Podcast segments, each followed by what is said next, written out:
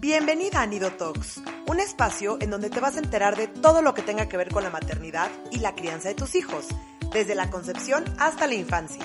Y como ningún niño viene con instrucciones, invito a los mejores especialistas para resolver tus dudas y ayudarte a ser la mejor versión en el papel más retador e importante de tu vida, el de ser mamá. Soy Michelle Asís y estoy feliz de acompañarte. Hola a todos, ¿cómo van? ¿Cómo va su 2021? Bienvenidos a otro episodio de Nido Talks, a otro miércoles, en donde les estoy trayendo a todos los especialistas de todos los temas que tengan que ver con maternidad, con paternidad, con crianza. Y hoy les tengo un tema que me parece que es importantísimo. Ya sé que digo esto todos los miércoles, pero de verdad que me preocupo por traerles estos temas como muy importantes, de muchísimo interés para ustedes y de muchísimo aprendizaje que les puedan ayudar. Y hoy vamos a hablar de premios y castigos. Eh, para este tema tan padre y tan importante, traje a Patti Medrano. Patti es licenciada en pedagogía. Yo también soy licenciada en pedagogía, Patti. Después platicamos. Eh, tiene una especialidad en estimulación temprana y en masajes para bebés. Eh, fue maestra titular de maternal por seis años y maestra de, estimulación temprana y masajes para bebés por cuatro años. Y actualmente es asesora em, de crianza consciente y respetuosa a padres de familia. Y eh, escogimos este tema, les voy a platicar por qué. Porque es algo que ahorita nos va a platicar Pati si le pasa lo mismo a ella, pero yo recurrentemente lo veo, ¿no? Los papás este, creen que si no castigan, entonces no funciona, entonces creen que si solamente premiando funciona. Y vamos a platicar hoy, a profundizar completamente de este tema. Todo, desde qué onda, qué son los premios, qué son los castigos, por qué los utilizamos, qué podemos hacer diferente y van a salir de este episodio con muchísimas estrategias y muchísimos tips. De verdad, gracias otra vez por acompañarnos. Y Patti, bienvenida, ¿cómo estás? Hola Mitch, muy bien, gracias. Gracias por la invitación y gracias por abrir este espacio para hablar de este tema desde la visión, como tú y yo lo somos, desde la visión pedagógica y de crianza, que les va a dar justo lo que dijiste a los papás, otra opción para ir eliminando esto que a veces tanto tenemos arraigado, pero que sabemos que queremos ser diferente, pero no tenemos idea de cómo cambiarlo. Exacto, eso nos pasa cañón, como que llegan los papás y dicen, pero es que no, empiezo, empiezo a hacer las cosas diferentes y llega un punto en donde ya exploto, entonces ya acabo amenazando de la misma manera, dando ultimátums, mandándolo a su cuarto, a la silla de pensar, etc. Entonces, bueno, vamos a empezar desde el tema, desde la base. ¿Qué son los premios y los castigos en la crianza? Super Mitch, mira, lo quiero dividir en dos partes y si quiero como dejar muy en claro que toda la información que te voy a compartir hoy como parte de esta eh, crianza respetuosa donde se le ve al niño como un ser humano con las mismas cualidades, con la misma dignidad, con los mismos derechos que cualquier otro ser humano. Esta crianza respetuosa sí es importante que sepan que tendrá unos 20, 30 años que apenas está empezando a surgir entonces, esta información sobre premios y castigos es, digamos que reciente, ¿no? O sea, estos estudios, esta información, esta evidencia que les comparto hoy es relativamente nueva. Y quiero dividirlo en dos partes. Eh, los castigos son estas acciones o reacciones que imponemos los adultos al niño ante una que consideramos desde nuestros ojos una mala conducta, donde le quitamos al niño algún privilegio, que que viene desde esta eh, situación de miedo, ¿no? Queremos infundir en el niño una eh, sensación de miedo, de pérdida, para que de esta manera eliminemos inmediatamente una conducta no deseada. Los castigos son una reacción inmediata donde a través del miedo el niño deja de hacer lo que estaba haciendo, que ante nuestros ojos es malo o incorrecto o no permitido, y le quitamos un bien deseado. Le prohibimos algo que, le gusta, algo que disfruta, algo que sabemos que le va a doler, que le va a lastimar perder, para que de esta manera, ante una falsa idea, aprenda la lección. ¿No? Entonces el castigo básicamente es quitarle algo al niño que, que desea, que le gusta, que disfruta, para que aprenda que lo que está haciendo no está bien. Y por el otro lado, sí los divido como de una manera eh, muy separada, porque en el cerebro impactan de una manera súper diferente.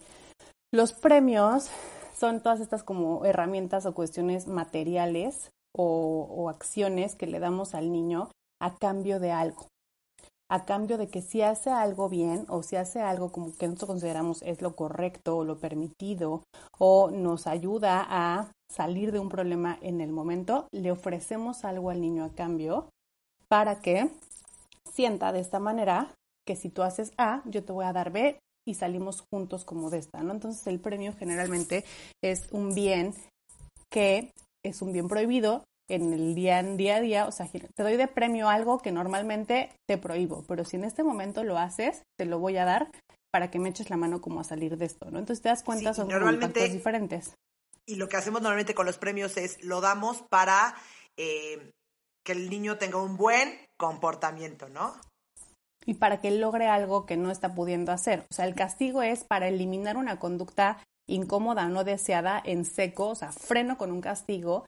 Y el premio a veces lo usamos como un motivante para que el niño controle algunos impulsos o algunas acciones que está haciendo. Entonces, te doy algo a cambio para que me eches la mano. Entonces aquí en el cerebro impactan de dos maneras diferentes. los castigos obviamente se van a la parte del cerebro super primitiva de supervivencia, de impulso, de miedo, ¿no? El niño cuando tú lo castigas, el cerebro del niño se activa esta parte de miedo, de supervivencia, de no porque me van a quitar lo que más deseo en este momento.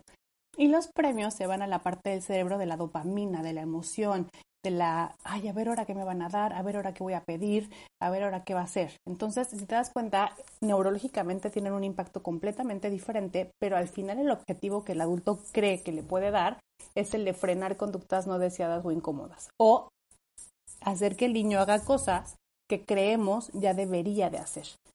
Entonces, básicamente son esos, no son acciones, son reacciones, son cosas materiales, son momentos que utilizamos como papás para tapar conductas que nos incomodan generalmente eh, en la crianza de nuestros hijos. Oye, Pati, ¿y por qué lo hacemos? ¿Por qué lo tenemos, comentaste al principio del episodio, que lo tenemos muy arraigado? ¿Por qué? Lo tenemos muy arraigado, Mitch, porque como te decía, eh, hace apenas 20, 30 años salieron los primeros estudios de que castigar y premiar no era la mejor manera de enseñarle a un niño a hacer las cosas diferentes. Entonces, la realidad es que somos papás, somos adultos, somos cuidadores primarios que hace 30 años que éramos niños o 20 años que éramos niños, era la manera en que nos educaban a nosotros y por lo tanto era la manera en que educaban a nuestros papás, quien nos educaron a nosotros, ¿no? Entonces, son esas conductas arraigadas que nos enseñaron a hacerlo así, que a nuestros papás les enseñaron a hacerlo así. Porque la realidad es que se tenía como esta creencia de que para inculcar disciplina había que usar el miedo, había que usar la obediencia y que a una tronada de dedos y con una muy fuerte mirada y un castigo de te vas a tu cuarto, los niños empezaban a obedecer. Y así funcionó durante muchísimos años. Pero es más o menos, Mitch, por ahí de entre los 70s y los 80s que empezaron a ver que esto realmente no estaba enseñando habilidades a los niños, que no les estaba enseñando a hacerlo diferente. Y es cuando empiezan a surgir todas estas corrientes de crianza donde te dicen, oye, esto no está enseñando, esto simplemente te frena la conducta y hay que hacerlo diferente. Pero la respuesta se basa en eso, porque nos enseñaron a hacerlo así, porque se creía y se cree todavía hoy en día que así el niño va a aprender eh, y, acudimos como a este miedo o esta falsa motivación para que para salir como del problema rápido, por decirlo así. Y también como te explicaba un poco, ¿no? Porque a veces para los adultos las eh, conductas naturales de los niños son muy incómodas, nos incomodan sus conductas, no sabemos qué hacer con ellas, entonces también los papás eh, activamos nuestra parte primitiva y reptil del cerebro y órale, ¿no? Te vas a tu cuarto y ya, please, ya no llores, pero te prendo la tele otra vez, o sea, como que también es un, una zona súper primitiva de nosotros adultos que es bien importante hablar de esto, Mitch. Eh, hoy en día en pandemia se ha elevado impresionante esta zona primitiva del adulto. O sea, los papás entramos en un modo de supervivencia brutal en el que estamos abusando de los premios y los castigos para sobrevivir de una realidad tan difícil en la que estamos viviendo. Y porque estamos carentes de habilidades, porque no lo sabemos hacer diferente. Sabemos que no queremos eso en nuestra crianza, pero no sabemos qué sí podemos hacer. ¿no? Entonces, más o menos, esa es como, como la respuesta del millón de, por, pero ¿por qué lo hago? Porque no lo sabes hacer diferente porque no sabes cómo hacerlo diferente. No, y aparte tenemos que tener muy en mente que nosotros criamos como nos criaron, entonces nuestros papás menos tenían herramientas, O sea, en la época de nuestros papás, de nuestros abuelos, pues existía bien poquita información de este tema y eso fue lo que se creía. Ahora, no les decimos esto para que se sientan culpables, papás, hay una solución. Van a salir de este episodio con muchísimas herramientas y con otra visión de cómo hacer las cosas diferentes. Entonces, a ver, Vamos a empezar o enfocarnos ahorita en el tema de los castigos. ¿Cuáles son los típicos castigos que utilizamos como papás hoy en día? Hoy en día, como te decía, quitamos o le, le, le, prohibimos al niño o le, o le castigamos al niño lo más deseado que puede haber en su vida. Y existen como dos partes. La primera, y en ocasiones puede ser incluso la más peligrosa porque tiene una, una repercusión a nivel físico, es el tema como de la comida, ¿no? El postre, si no te acabas todo esto no va a haber postre, eh, si sigues haciendo esto no va a haber helado. Entonces empezamos a usar de la comida, que debería de ser un medio de conexión súper saludable para el niño y para la familia, un castigo. Si no haces esto, no va a haber postre. Si no haces el otro, no voy a comprar helado. Entonces, por un lado, premiamos como la alimentación. Digo, perdón, castigamos todo lo que tiene que ver con la alimentación y nos enfocamos en quitarle al niño, en acondicionar al niño para este tipo de cosas a nivel como físico, ¿no? Y por condicionando, condicionando, perdón, nada más te quiero interrumpir tantito para que no se me vaya, condicionando la comida también eh, tiene como resultado estos problemas de, de, alimentación en los adolescentes y adultos, ¿no? Claro, claro. Entonces es lo que, lo que, lo que también justo hablamos de eso, ¿no? De las consecuencias que puede llegar a tener un castigo. En el momento el niño, pues igual y se acaba el plato a la fuerza con tal de comerse la dona que le estás este, prometiendo al final o con tal de no perder ese lado que tú le estás diciendo. Pero sí es una consecuencia que todos los este, nutriólogos pediatras lo establecen, ¿no? Hacer de la comida lo prohibido genera problemas de alimentación súper fuertes cuando somos adultos y tienes adultos que se acaban en friega el plato y tienen problemas de sobrepeso o problemas de salud porque me dicen, es que yo de niño si no me comía la comida en 10 minutos, no había postre. Y son chavos de 30, de 40 años que tienen muchos problemas de alimentación porque si no se acababan la comida, este, no iban al parque, no iban a la clase de fútbol, no iban a casa de los amigos y esa o se sentían culpables de los niños de África se mueren de hambre y tú aquí con tu plato. No, a mí ahorita que me estás contando esto me dio hasta risa porque, a ver, yo tuve que desprogramarme mucho eso porque yo salía del nutriólogo y había bajado de peso y me quería premiar con una dona o con un, un cuernito o, y, lo tenía como muy arraigado como es mi premio, oye, bajé de peso, tengo necesito Me lo este merezco. ¿no? Y el otro día fui a comer a casa de mis papás y había una pasta que me encanta. Y yo, ¡qué consentidos! Una pasta. Y, y, me caché y dije, ¿cómo? ¿Qué arraigado tenemos esto de que, o sea, si me están dando una pasta es porque me están consintiendo esta caña? Pero bueno, regresamos. Entonces estabas diciendo que Pero es justo lo que dices, ¿no? O sea, de, lo que te decía al principio de, la, de la plática, usamos para salir, las usamos para salir de un problema en el momento. En el momento el niño te va a comer, pero ¿qué va a pasar a largo plazo? Que tú estás programando el cerebro del niño para tener unas conductas y decisiones que no están hechas desde la conciencia y desde la solución de problemas, simplemente desde el impulso. Entonces, bueno, por un lado hablamos de la comida, ¿no? Que es lo que yo veo mucho y que yo siempre eh, he tratado como de cambiar esta perspectiva en las familias, ¿no? La comida no es premio ni castigo, la comida es comida no más. Y por otro lado también tenemos como que eh, lo que te decía al principio, pero lo, enfoco un poco más. Eh, castigamos con las cosas que le generan al niño mucho placer y mucha sensación y cosas que deberían de ser por el hecho de que es niño. Los niños deberían ir al parque porque son niños, no porque se porten bien o porque se porten mal. Los niños deberían de ver a sus amigos, ir a casa de los amigos al playdate, porque son niños, porque tienen que convivir con otros niños, porque es parte de su necesidad social, no porque sea un castigo no ver a los amigos. Entonces les quitamos como estas cosas que como papás tendríamos que darles sí o sí, ¿no? Eh, o sea, ir al parque, ir a ver a los amigos, Digo, hoy en día eh, no es muy posible por pandemia, pero ir a la fiesta del amigo, ir a la clase de fútbol, o sea, algo que le hace un bien al niño. Al niño le hace bien ir a jugar fútbol, al niño le hace bien ir al parque, entonces se lo quitas. Y le estás diciendo que eso que para él es bueno, si se porta mal lo va a perder. ¿no? Y no nos damos cuenta, como justo dices, como este impacto que puede tener a nivel cerebral. Y la otra es que también como que castigamos cosas que deberían de estar limitadas en tiempo y horario como las pantallas, como el iPad, como este, eh, ¿qué más te podría yo decir? Eh, como estas cosas que muchas veces como papás utilizamos como aliados en nuestra crianza y a veces las quitamos. Entonces no vas a ver la tele si le sigues pegando a tu hermano. ¿Y qué va a hacer en lugar de eso? ¿Qué, qué, qué herramienta le voy a dar a mi hijo en lugar de quitarle la tele, no? y quitamos como estos aliados en la crianza que cuando están muy bien establecidos en nuestras rutinas, que están bien limitados en horario, que estamos dando una estructura como general a la crianza donde hacemos de, algunas cosas nuestros aliados, quitamos aliados de nuestra creencia por castigar a nuestros hijos. Y al final acabamos perjudicados nosotros, gritándole más a nuestro hijo y haciendo como de ese tiempo que teníamos de aliado, de aliado, un problema como en nuestra paternidad. Y creo que me voy un poco a eso, ¿no? Lo que te digo, la tele, el iPad, el ver a los amigos, el ir al parque, el postre. Em, También me gustaría que tocáramos esta parte de los castigos físicos, que también existen hoy en día, mucho menos de lo que nos tocó a nosotros y de lo que les tocó a nuestros papás, pero siguen existiendo estos castigos físicos. Sí, y qué bueno que tocas el tema porque era algo que sí tenía como muy contemplado hablar contigo. Eh, el castigo físico es más bien como una, no es quitar algo, sino reaccionar y darle algo al niño que le va a generar muchísimo dolor y miedo.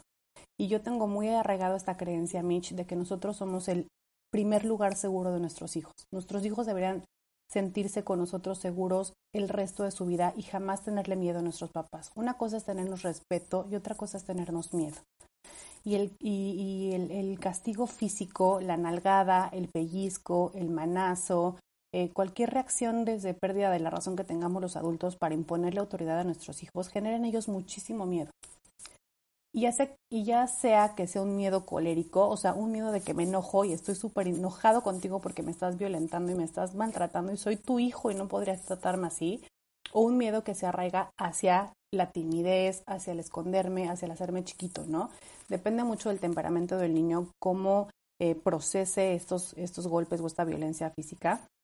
Pero fíjate que justo el 20 de diciembre del año pasado, o sea, del 2020, no sé si has escuchado hablar de esta ley antichancla, que tiene como ya mucho tiempo que se hablaba de ella, pero no era todavía aprobada, no había sido aprobada hasta el 20 de diciembre del año pasado, porque lo que te decía, a raíz de la pandemia y el encierro, muchísimos niños, a muchísimos niños se les encerró con sus abusadores primarios. O sea, los niños salían a la escuela como para decir, pues por lo menos aquí no me pegan, por lo menos aquí no me dan manazos, por lo menos aquí este, no me pellizcan, por lo menos aquí en la escuela estoy seguro, estoy mucho más seguro que en mi casa. Nos mandan a las casas, nos encierran en nuestras casas, incrementan de una manera súper fuerte los niveles de violencia física, eh, que sufrían los niños y es el 20 de diciembre del año pasado, del 2020, que deciden ya aprobar esta ley en vigor, donde hoy en día en México está súper penalizado y se puede demandar y se puede llevar a juicio a cualquier cuidador primario de un niño que le pegue. Sí, me dio un gusto cañón, porque aparte, digo, a ver, hasta se llama la ley antichancla, tenemos tan arraigado en nuestra cultura la chancla, o sea, a ver, la película de Coco, la primera escena sale la abuela, se quita la chancla y le va a dar al niño. Y jajaja, ja, ja, y es risas en el cine, claro. Exacto, muchos nos reímos porque puede llegar a ser chistoso y hasta cierto punto muchas veces creemos que si no lo hacemos, lo que decías inicialmente, pero ¿cómo va a entender que me tienen que respetar, no? Y abusamos de nuestra autoridad y de nuestro poder, no solo como papá, sino también de nuestro poder físico para eh, generar miedo a nuestros hijos. Y este miedo lo único que está logrando, comprobado hoy en día, es que los niños se alejen de nosotros. Y hay muchísimas estrategias, Mitch, para fomentar respeto de padres a hijos. Una cosa es el respeto, pero de verdad como empezar a, criar y a disciplinar desde el miedo, creo que es uno de los mayores errores que podemos llegar a cometer los papás hoy en día, ¿no? Porque como te decía, eh, a mí me da muchísimo dolor ver cuando un niño le tiene miedo a sus papás. ¿no? Cuando un niño prefiere no decirles las cosas, cuando un niño prefiere mentirles, un niño de, te digo, de tres años, o sea, no estoy hablando de un chavo de catorce, un niño de tres que mejor se va a escondidas a hacer travesuras al baño, que necesita hacer travesuras porque tiene tres años, a decirle a su papá lo que está sintiendo en ese momento. Entonces, eh, creo que esta violencia física eh, es una pérdida de razón súper fuerte por parte de los papás, pero que también retomo lo que decíamos antes estamos tan carentes de habilidades y estrategias respetuosas que no sabemos qué hacer, ¿no? o sea, ya no sé qué hacer, ya perdí por completo mi paciencia, mis herramientas, y ves a tu hijo sacando la tierra de una maceta, vas, manazo, nalgada. Eso no se hace, porque no sabes cómo hacerlo diferente, ¿no? Entonces, este, creo que debemos parar inmediatamente y antes de lastimar a un hijo la premisa de la crianza respetuosa y de la inteligencia emocional es trata a tus hijos como te gustaría que los trataran los demás. Y te puedo jurar que el día que veas, no sé, que tu suegra o que la nanita o que llega alguien y le suelta un manazo a tu hijo que no eres tú, no te va a gustar. Exacto. Y esa es la única señal que necesitas como para parar en ese, en ese aspecto. Ok, Pati, oye, dime una cosa. Eh, platícanos tantito de los castigos del vínculo que de repente hacemos también los papás. ¿Te refieres a como me, A que no te hablo, me hago un lado, Exacto. como el time out y Exacto, y la ley del hielo, el time out, la silla de pensar, todo eso que, que lo tenemos tan arraigado que también no lo estamos viendo que es castigo. Mira, hay, una, hay un dato que creo que le va a funcionar mucho a los papás y es entender que los primeros eh, aproximadamente cuatro o cinco años de vida del niño, eh, el, el niño necesita de nuestra presencia al 100% para aprender habilidades socioemocionales e incluso eh, habilidades motrices, neurológicas, o sea, en todos los aspectos, ¿no? Hay una teoría que se llama la teoría de la fusión emocional, donde establece eh, la importancia del vínculo entre un niño con un adulto cuidador primario eh, los primeros siete años de vida. Unas hablan de cuatro, otras de cinco, otras de seis, otras de siete, pero lo que voy es que el niño necesita de nuestra presencia durante su primera infancia para aprender a hacerlo diferente y mejor el día siguiente. Si tú separas a un niño de ti porque en ese momento, supongamos que le está pegando al hermano, ¿no? Se están peleando los hermanos y le está dando puñetas al hermano porque le quitó un juguete. Y tú agarras al niño y sin mayor conexión, sin mayor saber qué está pasando, te vas a tu cuarto en este momento y no te quiero ver. Eh, sí hay una teoría súper súper fuerte que dice que le estás demostrando a tu hijo que hay momentos en la vida en que no lo quieres y momentos en los que sí es importante para ti. Y en el momento en que se porta mal no es digno de tu amor. Cuando más nos necesitan, cuando, cuando un niño peor se porta, Mitch, y cuando menos herramientas tiene para hacerlo diferente, es el mayor grito de ayuda de mamá, ayúdame a hacerlo mejor, ayúdame a hacerlo diferente. Y cuando tú mandas a un niño, me quedo con este time out que, que muchas veces usamos, a un tiempo fuera, lo último que va a pensar el niño en ese momento es en que le pegó al hermano y estuvo mal. Probablemente se va enojado, se va muy triste, se va con una sensación de injusticia súper fuerte, o nada, a los 30 segundos lo perdiste y se pone a ver el techo y se empieza a resbalar por el sillón porque está aburrido de lo que está pasando. Y no hay ninguna enseñanza. Tienes que aprovechar eh, las oportunidades estas como donde más deberíamos crecer con nuestros hijos, son esos momentos incómodos. En el momento que hay una pelea entre hermanos, es tu mejor oportunidad de crecimiento para sí separarlos, evitar las peleas, evitar los golpes, evitar que se estén lastimando y tú usar de ese momento incómodo como tu mejor momento de aprendizaje. Y ahí, junto contigo, no separado de ti, enseñarle a tu hijo cómo hacerlo diferente, enseñarle que pegar duele, que si les cuesta mucho trabajo jugar, se van a tener que ir uno a la sala y otro al comedor, que no pueden estar juntos en este momento, pero que tú estás ahí para ellos. Entonces, eh, estas, estos castigos de vínculo, entender que la primera infancia necesitan de nosotros presentes para fortalecer ese vínculo, creo que los, les va a servir muchísimo a los, a los papás para hacerse a un lado y entender que estos primeros años de vida, nuestra chamba es enseñarles qué sí pueden hacer, qué sí puedo hacer en lugar de pegar, qué sí puedo hacer en lugar de sacar la tierra de la maceta, qué sí puedo hacer en lugar de gritar, eh, ¿Qué pasa cuando yo insulto a mi mamá y le digo que es la peor mamá del mundo, ¿no? ¿Qué opciones tengo cuando estoy tan enojada con mi mamá que le estoy diciendo que no la quiero en ese momento? Tu chamba es estar ahí presente para enseñarle qué habilidades esperas de él, no para alejarlo de ti cuando más te necesita. Me encanta, me encanta. Oye, las amenazas, el te cuento hasta tres, el si no haces esto te va a pasar esto, ¿son consideradas como castigos? Sí son consideradas como castigos porque neurológicamente activan la parte del cerebro del miedo. ¿no? Eh, también te estoy, te estoy quitando algo, te estoy llevando a tu impulso más primitivo, a tu estadio más reptiliano de, de, de defensa, en el que a través del miedo quiero que aprendas algo. Y cuando el cerebro del niño entra en un estadio de miedo, pierde por completo cualquier habilidad de razonamiento, de procesamiento de la información, o sea, le estás bloqueando el cerebro para que pueda buscar soluciones. Entonces sí las amenazas, y generalmente las amenazas como que no tienen nada que ver con la acción, ¿sabes? O sea, si el niño, eh, por ejemplo, no quiere comer, que es como lo más común que nos pasa y es normal, natural que los niños dejen de comer en un momento de su vida, eh, voy a contar hasta tres y si no te acabas el plato, no hay postre. Al final va relacionado con un castigo.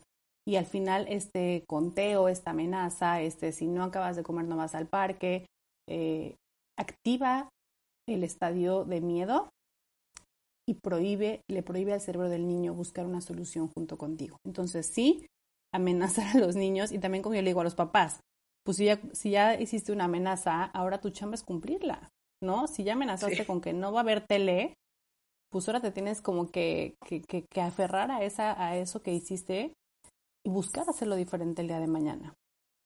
100%. Oye, a ver, entonces, bueno, ya, ya introdujimos esto, pero a ver, ¿enseñan los premios y castigos? O sea, los niños sí funcionan como tal. O sea, el niño dice, ah, ok, entonces si no me acabo el brócoli, entonces sí, ya me lo tengo que acabar porque necesito, o sea, porque quiero el postre. Enseñan eh, habilidad, sí enseñan ciertas habilidades, pero no las que quisiéramos que aprendieran nuestros hijos. Eh, los castigos le enseñan a los niños a mentir. Eso es algo que enseñan los castigos inmediatamente, ¿no? Hoy me cacharon, ¿cómo le voy a hacer mañana para que no me cachen? ¿No? Enseñan a tener miedo, enseñan a tener muchísimo coraje hacia nuestros papás, enseñan sensaciones de injusticia súper fuertes, eh, enseñan a que no tengo permitido estar triste, estar enojado, estar celoso, estar frustrado, enseñan a que tus emociones no son válidas y que sentir lo que sientes está mal. Eso es lo que enseñan generalmente como los castigos, ¿no? Enseñan que pues si no tengo hambre y me están obligando a comer, pues me tengo que acabar el plato aunque no tenga hambre, ¿no? Enseñan a bloquear tus niveles de saciedad.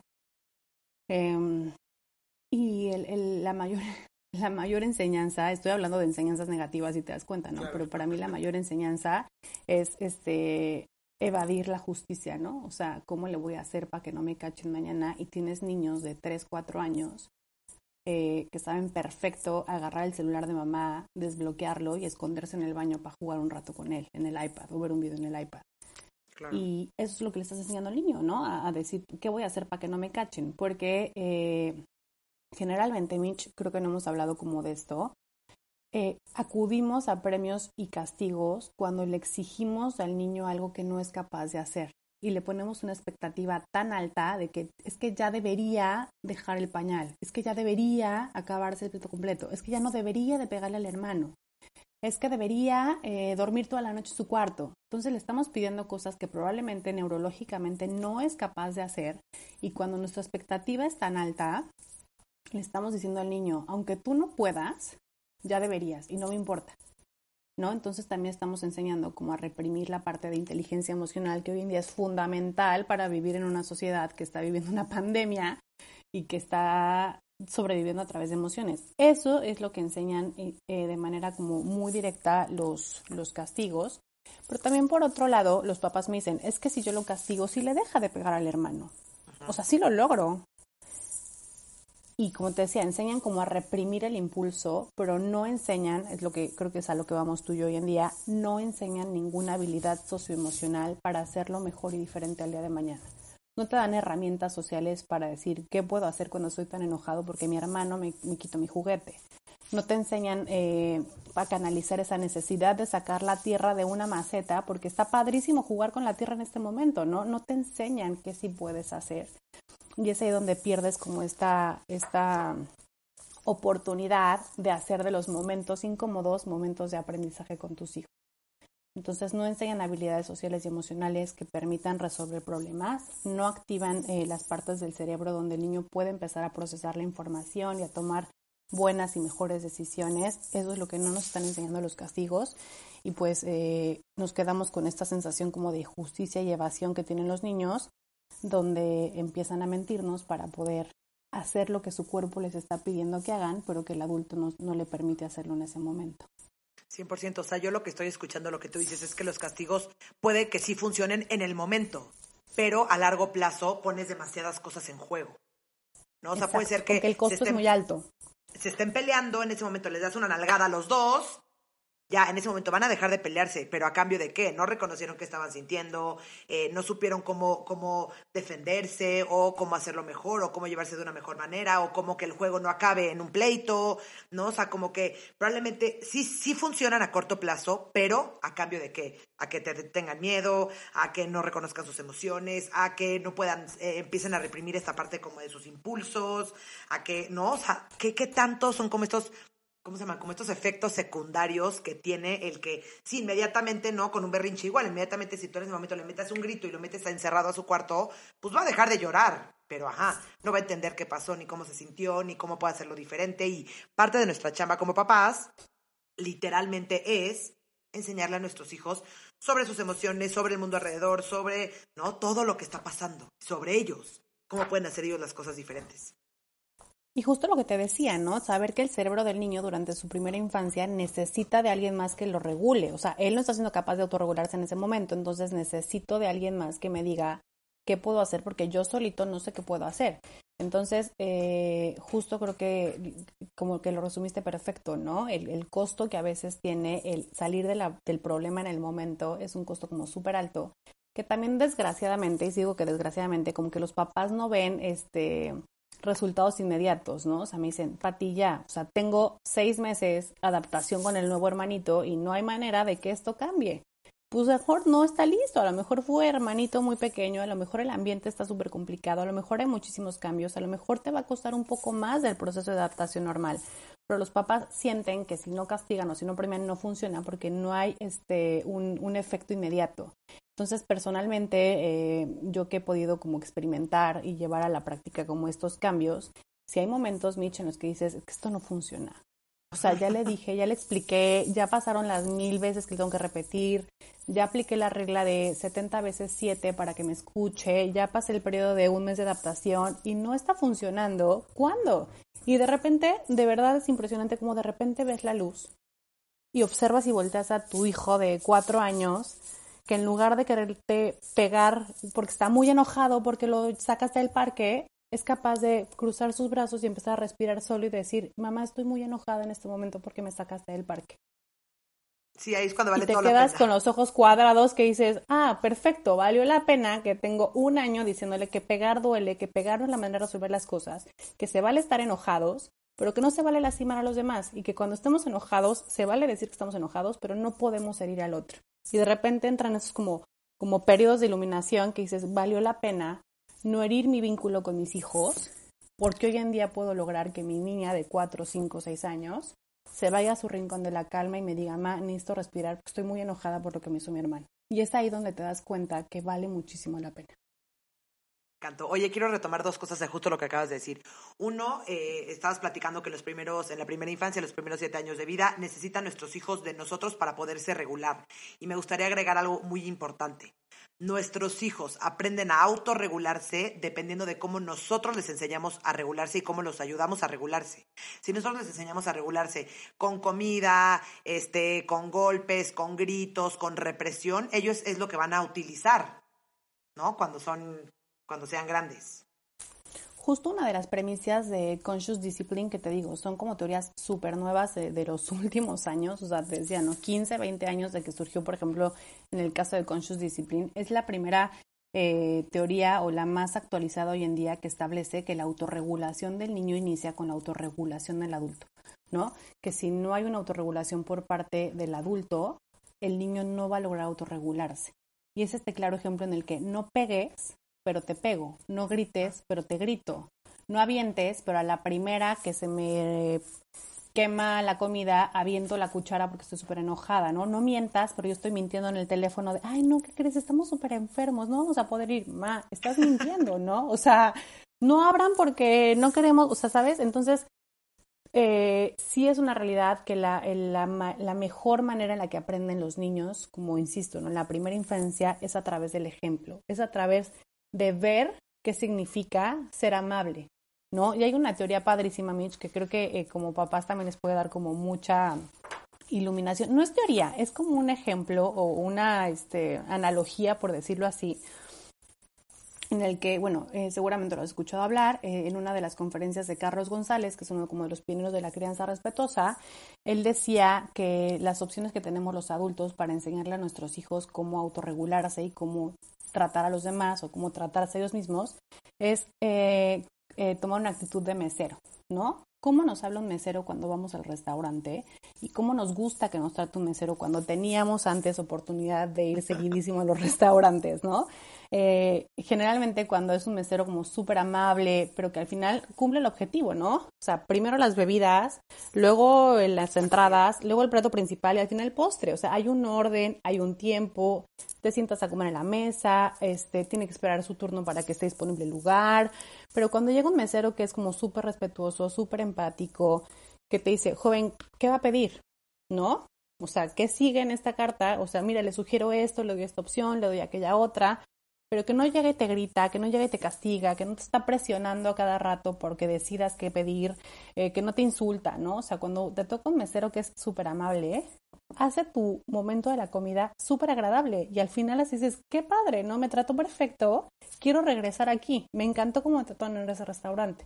Y esa sensación que a veces como que al final te está dando órdenes. Si te das cuenta, el mesero nos da órdenes. ¿Qué va a pedir de tomar? ¿Qué va a pedir de comer? Le traigo la cuenta y es hora de pagar, ya va a ser el restaurante. O sea, esa sensación como de tan agradable que podemos generar en los niños, aún pidiéndoles que sigan como ciertas órdenes y el por favor y gracias, es un ejemplo de autorregulación que les podemos dar, ¿no? Trata a tus hijos como te gustaría que los trataran los demás y como te gustaría que te trataran los demás a ti. Y creo que es a través de esta premisa que la autorregulación eh, es el mayor ejemplo que le podemos dar a nuestros hijos. Como te digo, ¿no? O sea, hay unas estrategias en donde si el niño te muerde porque está en una etapa de morder, no, pues muérdele de regreso para que vea lo que se siente. ¿no? En ese, en ese momento pierde como totalmente el sentido de decir, ¿cómo te digo que no muerdas? Pero yo te estoy mordiendo para que veas lo que se siente. Entonces sí hacer una pausa, Mitch, fundamental. O sea, antes de perder la razón, antes de llegar a esta pérdida de regulación, parar, un minuto, 30 segundos y pensar qué ejemplo le quiero dar a mis hijos para que actúen como yo el día de mañana. 100%. Oye, eh, sí, también no se puso como medio de moda eh, esta, este tip o esta estrategia de que si tu hijo hace berrinche, tú acuéstate en el piso igualito que él para que vea lo ridículo que se ve. Entonces ahí tenías al niño haciendo berrinche y al adulto perdiendo el control igual al lado del niño. Entonces imagínate el niño que voltea y dice, wow, ¿quién va, a ¿quién va a regular a quién? ¿Cómo le puedo hacer? Si yo te necesito ¿Quién rescata a quién? Pero tú estás peor que yo, ya estamos los dos fregados, ¿cómo le hacemos? Entonces, por favor, papás, ¿no? se echen al piso a llorar como sus hijos. Sus hijos no van a voltear y decir, ah, tienes razón, mamá, qué ridículo me veo. ¿Cómo crees que me atreví a hacer esto? No, nunca. Exacto, totalmente. Y no, o sea, si gritan, no grites. O sea, es más, hay una estrategia súper, súper práctica que yo he podido experimentar también, tanto como era maestra como que soy mamá, que cuando los niños empiezan a gritar súper fuerte, entre más gritos hables tú, más gritos empiezan a hablar ellos porque quieren escuchar qué es lo que estás diciendo, ¿no? Entre más vas en el coche y están los gritos hasta atrás, entre más apagues la música y te estaciones y en silencio esperes a que termine el perito que está viendo atrás, los niños como que reaccionan y regresan a este estadio, ¿no? Este, a veces te digo, yo estoy convencida, Mitch, hoy en día que si acudimos a estas estrategias que sabemos hoy en día que no funcionan para enseñar habilidades socioemocionales eh, que mejoren las conductas del niño, es porque no lo sabemos hacer diferente. Y porque también los adultos, eh, pues estamos cansados, estamos estresados, estamos saturados, o sea, también tenemos mil broncas encima donde probablemente nuestros niños aprietan nuestros botones de pánico en segundos, ¿no? O sea, llegas súper cansado de la chamba o acabas una llamada de trabajo y llegas con dolor de cabeza y te encuentras con los hermanos peleando, pues por supuesto que quieres gritar, pero eso es tu instinto primitivo, ¿no? Al final tú ya eres un adulto que en teoría debería de tener un cerebro maduro para respirar, hacer una pausa y decir, ¿qué le quiero enseñar a mis hijos en este momento, no? 100%. Sí, todo el tema de la crianza empieza con nosotros. Oye, a ver, tengo una duda. ¿Cuáles son, ya nos platicaste un poquito de las consecuencias eh, negativas de esta crianza, ¿no? Nos platicaste, eh, ¿no? Que los castigos enseñan a mentir, evadir la justicia, etcétera. Pero, ¿qué otras, qué otras consecuencias se te pueden ocurrir que, que, esta, que aplicar esta crianza usando premios y castigos eh, puede tener como el niño en un futuro? por ejemplo, con los premios, que probablemente no hemos como hablado mucho de eso, este, llega un punto, Mitch, en el que no hay premio suficiente para que el niño quiera modificar y controlar su conducta. O sea, como que ya nunca es suficiente, ¿sabes? Eh, sí, o sea, empiezas con una paleta, luego empiezas con el helado, luego, no, yo no quiero el helado que me vas a dar, o ¿qué me trajiste porque me porté muy bien? Acabé la tarea que me vas a dar, ¿no? Entonces llega un punto en el que eh, los premios, generalmente cuando damos estos premios, eh, pues sí rebajan la calidad moral de los actos del niño, porque comenzamos, hay una palabra súper fuerte, pero es la realidad, hacer que nuestros hijos nos chantajen, ¿no? Los premios son una especie de chantaje, o sea, yo te chantajeo para que me dejes terminar esta llamada de chamba ahorita eh, y te la va a voltear tu hijo y te va a decir, ma, no hablen toda tu llamada, ¿qué me vas a dar? Niños de 3, 4 años, ¿no? O sea, ma, me porté perfecto en el súper, me tienes que comprar unas papitas. Oye, pero pues ya no, ¿no? No me hice pipí en todo el día, ¿qué me vas a dar? Ah, mira, una paleta. No, ya no quiero una paleta. Quiero un juguete que vi el otro día, ¿no? Entonces es impresionante, Mitch, como por este lado también nosotros generamos como en nuestros niños que como que nunca es suficiente, ¿no? O sea, nos piden y nos piden y nos piden y nos piden y hay una consecuencia fuertísima cuando son adolescentes, por ejemplo, ¿no? Este, el coche, la bolsa, la fiesta, la tarjeta, el viaje, oye, ¿qué más te pasé de año?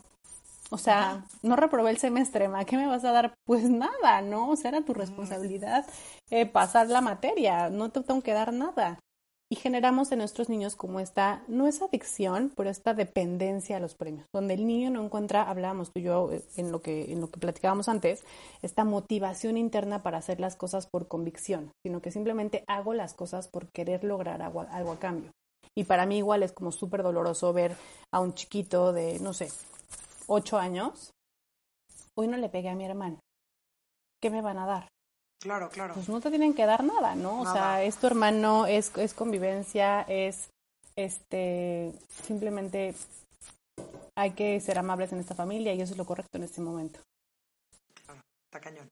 Oye, eh, entonces, ¿qué necesitamos? Eh, o sea, lo que yo estoy escuchando es que necesitamos o queremos que nuestros hijos, su motivación no venga de afuera, no venga de que me van a dar un premio, venga de adentro. ¿Cómo logro que mi hijo tenga esta motivación interna? Inicialmente, y vuelvo a retomar como lo de la primera infancia, eh, tú lo sabes eh, con lo que nos has platicado antes en tus podcasts y en, el trabajo que has hecho previo, la mejor manera en la que puede aprender un niño eh, a hacer las cosas diferente al día de mañana, fuera aparte de que tú estés a su lado, es a través del efecto de las consecuencias naturales. Ya, durante los primeros cuatro o cinco años de vida del niño, la mejor manera en la que puede aprender que lo que está haciendo es no es socialmente permitido es a través de la vivencia de consecuencias naturales. Simplemente dejar que la vida siga su curso y que a través de esta motivación interna el niño entienda que si eh, te voy un ejemplo que me pasó el día de hoy como mamá. Hoy en la escuela es día de show and tell y tenían que llevar algo con la letra O. Entonces agarramos, bueno, aquí estamos en Estados Unidos, agarramos un pulpo. Entonces la única chamba de mi niña era meter el octopus a la mochila. No había más, o sea, era lo único que tenía que hacer. Entonces nos subimos al coche, vamos casi llegando a la escuela y le digo, nena, ¿metiste el pulpo a tu mochila? No, mamá, lo dejé en el baño es una niña de cuatro años, ¿sabes? Por supuesto que el corazón se me partió en trocitos. Me dice, hay que regresarnos. Y le dije, me encantaría regresarnos en este momento, mi amor, pero no es posible que me pueda yo regresar. ¿Qué voy a hacer? Le dije, ¿qué podemos hacer? Y así me dijo, ah, pues le voy a decir a Miss Andrea que si puedo agarrar uno de los octopus que están en la canasta de animales. Ok, está bien. O sea, le dije, si no hay algo, pues hablas con ella y ven qué solución pueden encontrar. Sí, sí, no sé qué. La consecuencia de su acto fue simplemente se le olvidó la tarea, bueno, que ni es tarea, ¿no? Pero teníamos que llevar algo de casa. Por supuesto que yo sentí súper feo como mamá. Las consecuencias naturales dicen que nos duelen más a los papás que a los niños. Pero te puedo asegurar que la próxima semana que haya show and tell, yo puedo utilizar este momento de decirle, mi amor, acuérdate que la semana pasada se nos olvidó. Esta semana hay que asegurarnos de que vamos a meter el show and tell a la mochila, ¿no? Entonces, eh, esta motivación interna de hacerlo mejor y diferente al día siguiente es una cuestión natural donde el niño siente que si agarra algo que está caliente, pues se puede quemar, que si le pega a su hermano, su hermano le va a pegar de regreso, que, em, que si avienta el iPad, pues se puede romper el iPad, ¿no? O sea, eh, eh, empezar con experimentar estas consecuencias naturales que, insisto, durante la primera eh, tres, cuatro años de vida, el niño aprende únicamente de manera casi exclusiva a través de consecuencias naturales, va a encontrar esta motivación interna de hacerlo diferente al día siguiente. Y tú como papá te puedes decir, ¿Te acuerdas que el día que no te pusiste la chamarra nos tuvimos que ir del parque porque estaba helando? Bueno, ahora es momento de ponerle la chamarra. Y ya después podemos pasar a estas famosísimas como consecuencias lógicas, que tienen como una línea súper delgada entre castigos y, consecuencias, donde a lo mejor ya hay como un punto en el adulto donde si los hermanos están peleando, pues una consecuencia lógica sería no pueden jugar juntos en este momento perdieron en este momento la oportunidad de hacer un juego en equipo, lo van a tener que hacer separados hasta que se calmen las aguas y estén un poquito más tranquilos, ¿no? Pero esto pasa, eh, las consecuencias lógicas se recomiendan eh, cuando el chiquito pasa la etapa preescolar de una manera como mucho más consciente, empezar a buscar esta motivación interna eh, en este tipo de consecuencias, ¿no? Que también creo que personalmente es impresionante cómo un niño aprende a través de ellas sin que tú tengas que hacer mucho más que permitir que la vida siga su curso. Pero importante, insisto, estar tú presente, ¿no? Sí, y algo que nos pasa es que muchas veces las consecuencias a los niños les parecen divertidas, ¿no? Tiró la comida y su consecuencia es recogerla y el niño está rayado trapeando, entonces a nosotros nos da coraje. No, es que no le está doliendo, entonces no es suficiente. Entonces muchas veces tenemos confundidos que para que el niño aprenda le tiene que doler. Papás, ojo, no tiene que doler. Muchas veces las consecuencias son simpáticas y muchas veces las consecuencias rayé la pared y estar eh, tallando la pared está divertidísimo. Al día cuatro que tenga que tallar la pared ya no le va a parecer tan simpático, ya no va a querer hacerlo. Entonces hay que como que quitar esta idea de que tienen que doler para que funcione. Exacto. Exacto, como que inicialmente también hablábamos de eso, ¿no? A veces todas estas como estrategias que usamos de crianza es a través del miedo. Creemos que el miedo va a permitir que el niño aprenda. Y recuerden lo que les dijimos hace rato, el miedo simplemente bloquea el cerebro del niño y no le permite pensar más allá. Entonces, eh, te voy a poner como un ejemplo de consecuencias como muy naturales, ¿no? Todos los en el mundo, cuando nos pasamos de comida en Navidad, pues estamos sufriendo en enero, febrero porque no nos queda la ropa. O sea, y así aprendiste que no está padre eh, comer de más en Navidad, ¿no? Es como el ejemplo más claro que le digo yo a los papás que tienen que hacer, ¿no? Eh, y también entran como en esta parte, Mitch, en la que justo retomar y entender eso. El vínculo y la paternidad se tienen que disfrutar. O sea, hay que quitarnos esa falsa creencia de que hay que sufrir y pasarla mal y estar a gritos y que nos tienen que, que obedecer al primer torneo de dedos. Porque o sea, no, la puedes pasar padrísimo con tus hijos, desde el amor, desde el respeto, sí con disciplina, sí con estrategias, pero no hay ninguna necesidad de que estén sufriendo, no hay ninguna necesidad de hacer sentir culpable al niño, no hay ninguna necesidad de humillarlo para que aprenda. Todas estas conductas que se van hacia la parte primitiva del cerebro, insisto, bloquean cualquier capacidad de pensarlo y hacerlo diferente el día de mañana y no le dan al niño como que ninguna opción para, literalmente, para crecer y madurar social y emocionalmente. 100%. Oye, eh, ¿qué opinas de esto de la economía de fichas? Para los que no conocen la economía de fichas, son estas, estos tipos tablas en donde si te duermes en tu cama 10 días seguidos, al final te ganas un premio. ¿Qué opinas? ¿Funciona, no funciona? Porque muchas veces lo utilizamos como, como estrategia de crianza. Eh, igual de lo que hemos hablado un poco antes, la economía de fichas o estas charts donde el niño si cumple ciertas cosas va a recibir o, o, o, o perder o recibir algo a cambio, igual, funcionan en el momento te sacan del problema en el momento, pero la realidad es que a largo plazo no hubo ningún trabajo neurológico donde el niño haya aprendido una nueva habilidad. ¿No? No se le enseñó al niño eh, ninguna habilidad social y emocional o incluso no se respetó como su proceso madurativo de acuerdo a su edad, donde pueda el niño eh, hacerlo diferente la de mañana. Simplemente lo hizo por esperar algo a cambio y no por entender que en ese momento a lo mejor era, era la manera en que tenía, si así lo desean, pues dormir en su cuarto toda la noche. Entonces la economía de fichas es un condicionante, al final también es un condicionante al cerebro que activa la parte de miedo en caso de perder algo o la parte de dopamina y de excitación de decir voy a ganar algo a cambio para hacer esto. La economía de fichas se usa muy comúnmente, Mitch, con el tema, por ejemplo, del pañal. ¿No? Es como la forma más famosa en la que muchos papás dicen, la libré, ya no usa pañal, en tres días nos saqueamos de este problema. Y de repente, Mitch, a los seis meses, o con la llegada del hermanito, o con el cambio de, casa, o con la pandemia, los papás que utilizaron economía de fichas para eh, quitarle el pañal a sus hijos cuando aún no estaban listos, se enfrentan a muchísimos accidentes. Porque el niño no tuvo esta conciencia y esta motivación de retener, porque si no, si no retengo, me mojo, ¿no? Si no, si no aviso, me ensucio. Simplemente lo hizo por cumplir un objetivo e insisto, llega un punto paz en que las economías de fichas pierden su motivación porque ya no hay premio suficiente para pedirle a este niño qué hacer. Y la economía de fichas sí se considera como que de una manera súper consciente en este aspecto de, de crianza respetuosa, que ponen muy en duda como la voluntad y bondad del niño de hacerlo porque él sabe que es lo correcto en ese momento.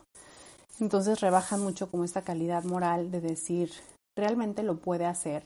Y retomo esta parte de en la medida que como papá sepas qué es lo normal para el comportamiento de tu hijo, cuáles son las expectativas que tendrías que tener sobre él, no tendrías que acudir a economías de fichas ni a charts para que tu hijo hiciera las cosas. Simplemente agarrar las ventanas de oportunidad para decir es momento de que deje el pañal porque su cuerpo me lo está pidiendo, ¿no? Porque la escuela me está exigiendo que si no deja el pañal en tres días, no me lo van a recibir para enero, ¿no? O sea, creo que la economía de fichas igual, son como un arma de doble filo que funcionan en el momento, pero que también a largo plazo no trabajamos ninguna parte del cerebro que haya un aprendizaje importante.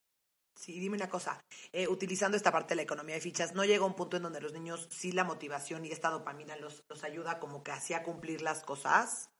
Sin que sea un premio físico o que sea...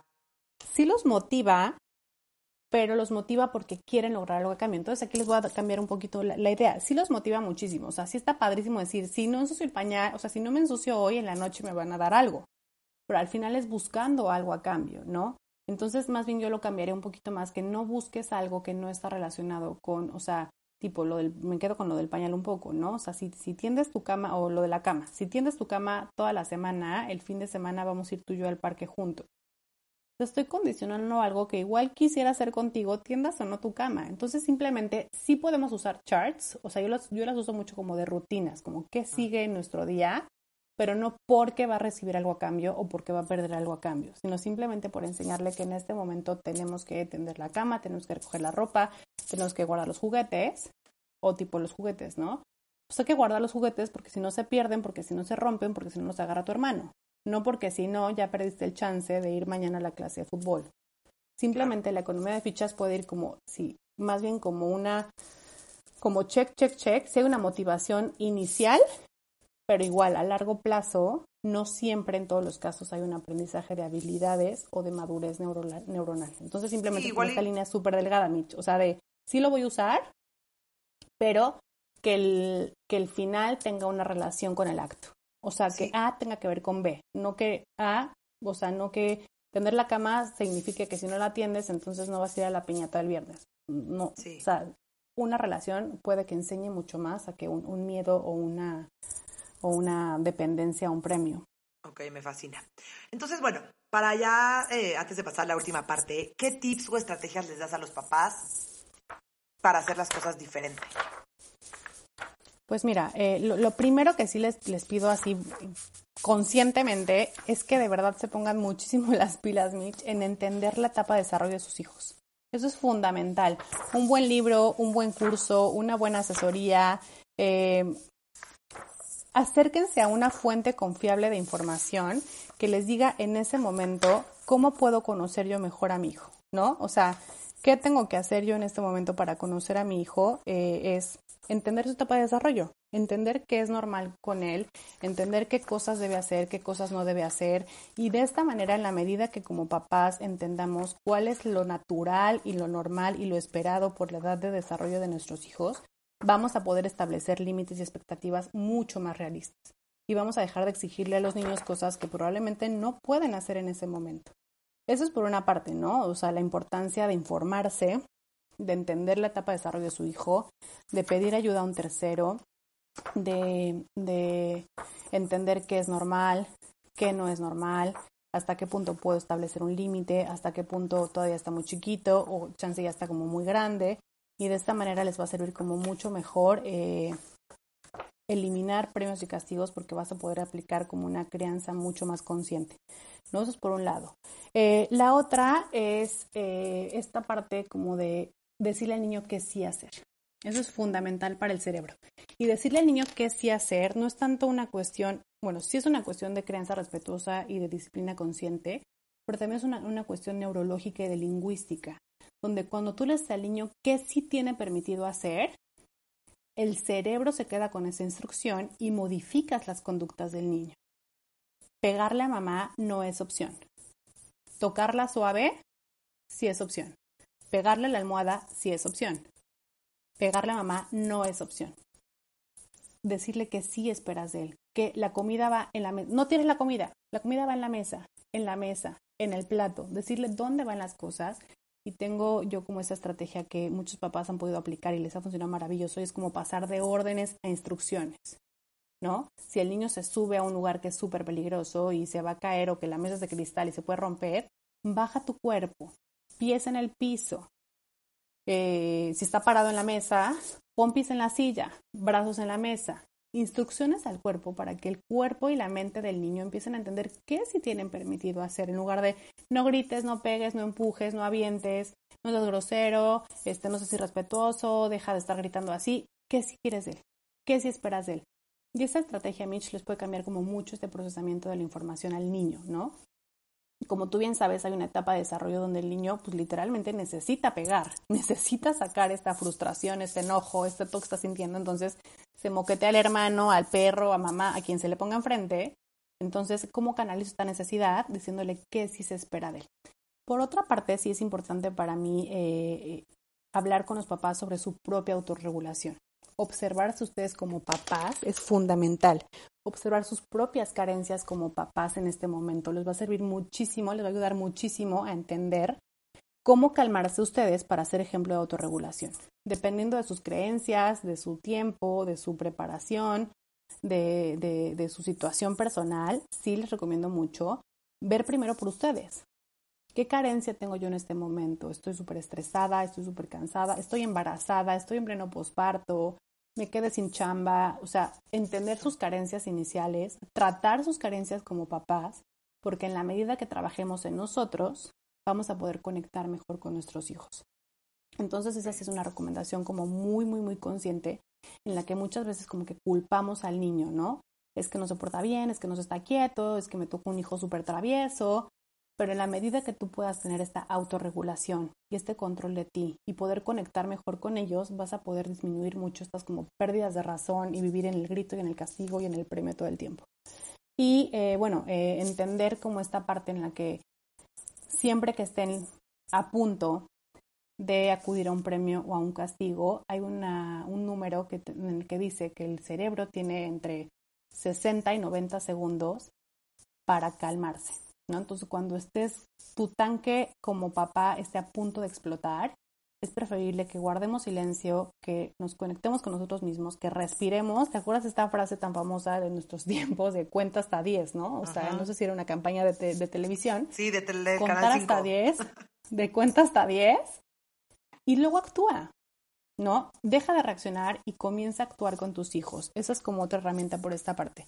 Y sí es bien importante, Mitch, que también eh, establecer como de una manera, esto es mucho más de disciplina y nosotras como, como, como pedagogas sabemos la importancia, establecer estos límites realistas que tienen que ser como simplemente límites de convivencia y normas de convivencia social y emocional en la familia.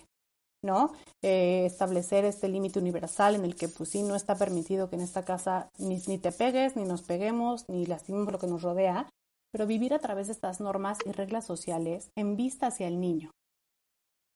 ¿no? Eh, hay una teoría de Laura Goodman que dice que eh, se llama la teoría de la sociedad niñocéntrica, ¿no? Que en la medida de que la sociedad comience a voltear más al niño y establecer estas reglas sociales y emocionales en vista del niño, el niño va a poder eh, navegar mejor en, en, la familia, ¿no? Entonces, establecer como estos límites y reglas y normas eh, muy claros, donde el niño sepa qué sí tiene permitido y qué no está permitido hacer en la familia, es fundamental, ¿no? Prácticamente yo le pido a los papás que se hagan casi casi las reglas de la casa, ¿no? y las peguen así en el comedor, en la sala. Estas son las reglas de convivencia para que aquí podamos vivir en armonía y en paz y enseñarles a nuestros hijos cómo eh, cumplir esas reglas. Y finalmente, les pido mucho que utilicen este, se le llama el poder de la intención. Es una de las de los siete poderes que, propone eh, Becky Bailey de Conscious Discipline, donde a través del poder de la intención, y con esto termino, los papás entendamos que tenemos que aprovechar los momentos de conflicto como oportunidades para enseñar a nuestros hijos. No hay necesidad de hacerlos sentir culpables, no hay necesidad de humillarlos, no hay necesidad de, del insulto y de la violencia para que el niño aprenda. Los momentos de conflicto son las oportunidades que nos da la vida para aferrarnos de ellos y preguntarnos cada vez que no lo sepamos hacer diferente. ¿Cómo le puedo ayudar a mi hijo el día de mañana a hacerlo mejor? ¿Qué habilidad necesita mi niño en este momento para dejar de hacer esto que me está incomodando muchísimo? Y ahí encontrar tus respuestas para enseñarle a tocar suave, para enseñarle qué sí tienen permitido y qué no. Y creo que probablemente como con estas herramientas va a ser mucho más fácil para los papás eh, tener expectativas mucho más realistas con sus hijos y así poder conectar mejor con ellos, eh, crecer su vínculo.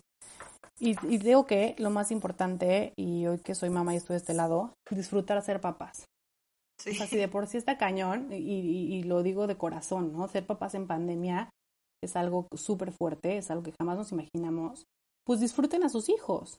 El sentido del humor, el hacerlo divertido, el hacerles cosquillas, el, el, conectar con ellos, el sí establecer disciplina, el sí enseñarles a hacerlo mejor y diferente el día de mañana, pero desde el amor, desde el respeto y desde la diversión, creo que cambia muchísimo la perspectiva que tenemos de que nuestros hijos nos tienen que tener miedo. Nuestros hijos nos tienen que tener respeto como a cualquier otro ser humano y a través de esa premisa les va a servir mucho mejor dejarse de castigos y premios que a veces cansa muchísimo como adulto y empezar a gozar mejor a sus hijos. Me encanta, me encanta ese último tip. Ok, entonces ya para no alargarnos tanto, eh, te quiero hacer unas preguntas que esta categoría, bueno, esta parte del podcast trata como de desmentir todos estos mitos y creencias que tenemos como sociedad muy arraigados. Entonces, quiero que me contestes verdadero o falso y como muy, muy, una respuesta como muy corta, porque sí, porque es verdadero o porque es falso. ¿Lista? Sí, lista. Si no castigo a mi hijo, no va a aprender disciplina. Falso. No es a través del miedo que se enseña, sino a través del amor y el respeto. Buenísimo. La única manera de que logro que mi hijo haga algo es con un premio. Falso. Tienes muchas más estrategias para que tu hijo logre hacer algo que es a través de las consecuencias naturales o algunas consecuencias lógicas, pero los premios simplemente generan que lo hagan con el fin de conseguir algo, pero no aprender una nueva habilidad. Buenísimo. Yo castigo a mi hijo por su bien. Falso. Castigar simplemente genera miedo, genera resistencia y los aleja de nosotros en lugar de acercarlos a sus cuidadores de confianza. Buenísimo. Para que mi hijo se porte bien, y entre comillas, la motivación tiene que ser interna. Puede ser cierto y falso. Eh, sí hay una etapa en la que tenemos que estar presentes nosotros para eh, fomentar esta motivación interna, pero sí llega un momento en la vida, sobre todo con chicos preadolescentes, en las que sí hacen las cosas como por convicción. Inicialmente es presencia de los adultos y conforme van creciendo encuentran esta motivación interna siempre y cuando hayamos estado presentes al inicio. Buenísimo. Tengo que darle una lección a mi hijo para que aprenda sobre la vida. No hay necesidad de hacerlos sentir culpables ni humillarlos para que aprendan. Falso. La única manera que logro que mi hijo coma es que, que el, el postre sea de premio. Falso, la comida no es premio ni castigo. Buenísimo. Cuando castigo a mi hijo me duele más a mí que a él. Falso, les duele muchísimo que los castiguen. El castigar a un niño es la mayor sensación de injusticia, de miedo, de dolor y de coraje que podemos generar en los niños. Les duele mucho más a ellos que a nosotros. Los castigos físicos como nalgadas construyen carácter. Falso, falso, falso. Los castigos físicos se consideran en día violencia abuso infantil y son, una, son el, mayor grado de maltrato que le podemos dar a nuestros hijos. Si no castigo a mi hijo, no va a acordarse de lo que hizo. Falso. No hay necesidad de que generemos culpa en ellos. Es a través de las consecuencias naturales que aprenden mucho mejor de, de los efectos de sus actos. Ok. ¿Y dejar de usar premios y castigos es una manera de prevenir abuso sexual? Definitivamente sí, cierto. Los premios y castigos inician con premios y terminan con castigos. Son la principal estrategia de, de, de, uso y de pues de conexión, por decirlo así, que tienen los abusadores sexuales con los niños. Inician dándoles premios y al final utilizan el miedo para infundir en ellos como esta sensación de no le puedes decir a nadie. Entonces los premios y castigos es, es, es real lo que dices, es la estrategia primaria de acercamiento que tienen los abusadores sexuales con los niños y pues no queremos que también venga por parte de sus padres. Está cañón. Patti, qué gran episodio, de verdad. Muchísimas gracias por todo. Eh, está padrísima toda la información, todos los tips, todas las estrategias que nos diste, de verdad. Muchísimas gracias.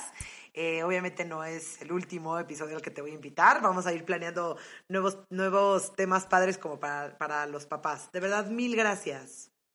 A ti, Mitch, gracias por la invitación. Me encantó estar aquí. Eh, gracias por, compartir esta información. Y nada, gracias a ti por este, este espacio y este tiempo. Muchísimas gracias a todos. Ya vamos a poner las redes sociales de, de Patty en el episodio y cualquier cosa, aquí andamos. Gracias, bye.